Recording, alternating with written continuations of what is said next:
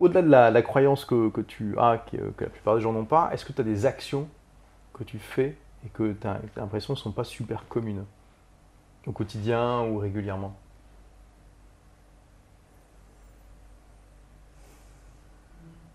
Ça dépend de est-ce que qu'est-ce que j'ai qu'est-ce que je fais aujourd'hui dans le confort dans lequel je suis aujourd'hui ou qu'est-ce que j'ai fait pour obtenir le confort que j'ai aujourd'hui? Donc, dans ce que tu as fait. Alors, tu as déjà partagé pas mal, mais. voilà, euh, mais en tout cas, si je sais aujourd'hui des actions au quotidien qui font que les gens ne font pas, je pense que je suis très attentif à, à mon équipe mhm. et à ce qu'ils ressentent, à tout ça, à ce qu'ils soient impliqués dans le processus de l'entreprise. Vraiment. C'est vraiment une co-création. En tout cas, moi, c'est ce que je pense que je fais un peu différemment. C'est que je ne laisse pas à mon équipe euh, la délé enfin, je, laisse aussi à mon équipe la création et la créativité de certaines choses. Et s'il y a des idées, on fait. On peut miser sur des choses que l'équipe a, définies. Ça, j'aime ça. Donc ça, je pense que c'est assez... Voilà. Je ne prends rien pour acquis me concernant. Je sais qu'il y a peut-être des choses sur lesquelles peut-être un jour je deviendrai obsolète. Et peut-être que sur ces, choses sur lesquelles peut-être je deviendrai obsolète, peut-être qu'il faudra que j'apprenne à rebondir avant là-dessus. Donc euh, c'est ça, je pense, me former, peut-être, tu vois, euh, aller chercher l'information. Pas forcément que dans les livres, mais dans les blogs, dans les podcasts, dans, euh, je vais chercher l'information. En fait, à chaque fois, quand il y a, je, je, me colle à chaque fois à la personne qui me semble être la personne ressource qui peut m'aider, soit dans les podcasts, soit dans ce genre de choses-là. Ça me plaît. J'écoute beaucoup de podcasts, ouais, ça aussi pareil. Hmm. Des audios et tout ça, donc ça j'en écoute Des podcasts donc en français parce que l'anglais. En français, ouais. essentiellement en français.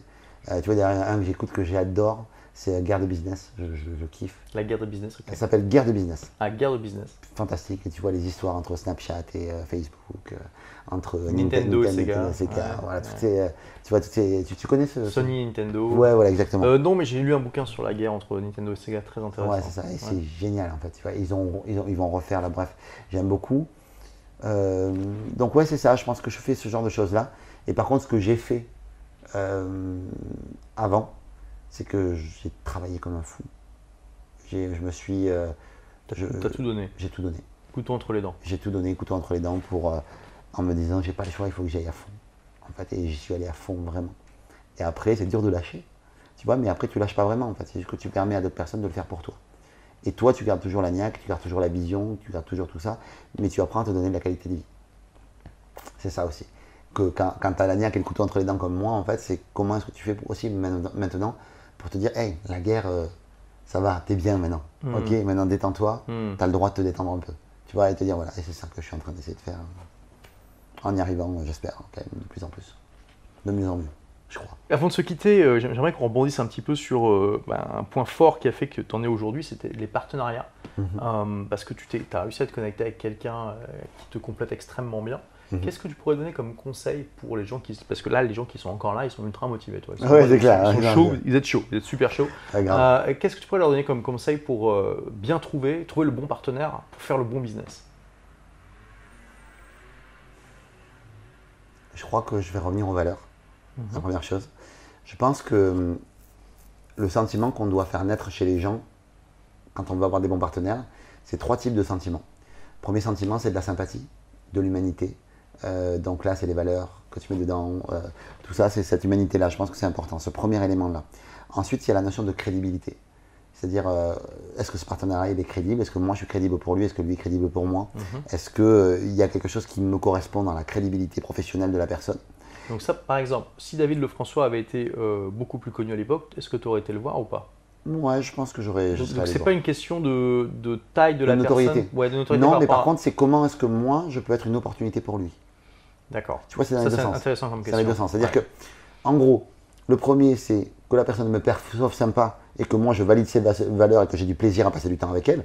Sinon, ça sert à rien d'avoir un partenaire avec qui tu n'as pas de plaisir à passer du temps. pour moi, ça, enfin, je ne vois pas la vie comme ça. Donc, euh, je ne vis pas pour me faire chier avec quelqu'un. Donc, du coup, je, veux valider la personne humainement et je veux qu'elle me valide. Donc, du coup, tu as un espèce de filtre de sympathie quand même à mettre un costume de sympathie, à mettre. Moi, sympathie facile, je suis né avec, euh, très simple.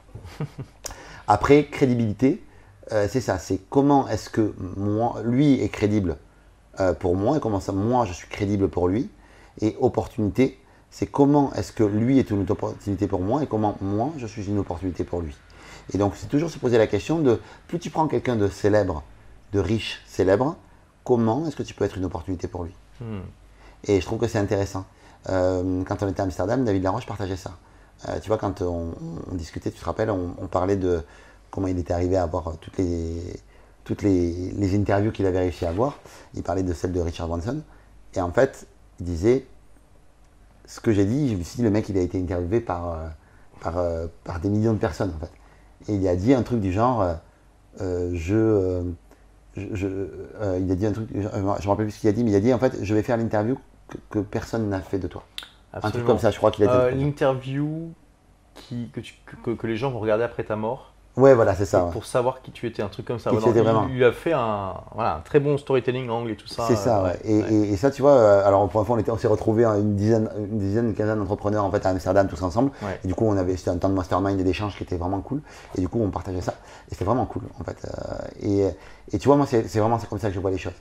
C'est comment tu peux toucher la personne émotionnellement.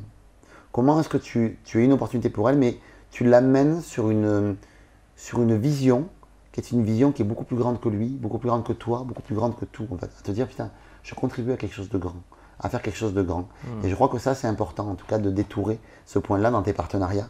De te dire, comment est-ce que je peux détourer ça Et moi, euh, je sais que, par exemple, euh, et, puis je crois qu'on valide d'abord l'humain avant, avant la transaction. Hmm.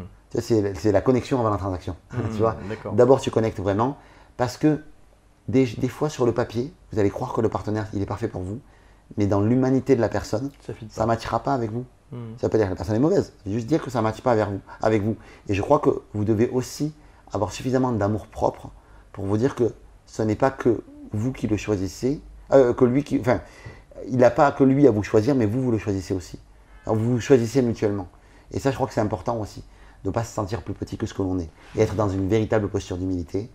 Je suis personne n'est en dessous de moi, personne n'est au-dessus de moi, mais je suis au service du monde et te dire que cet associé-là, il ne sera pas au-dessus de vous là, au-dessus de vous, pas en dessous de vous, dans son humanité, mais par contre, il va peut-être pouvoir vous apporter des choses qui peuvent peut-être être intéressantes pour vous, de la visibilité, euh, un savoir, euh, un savoir spécifique, une connaissance spécifique, peu importe. En tout cas, quelque chose qui, qui vous permet d'aller euh, voilà, d'aller plus loin.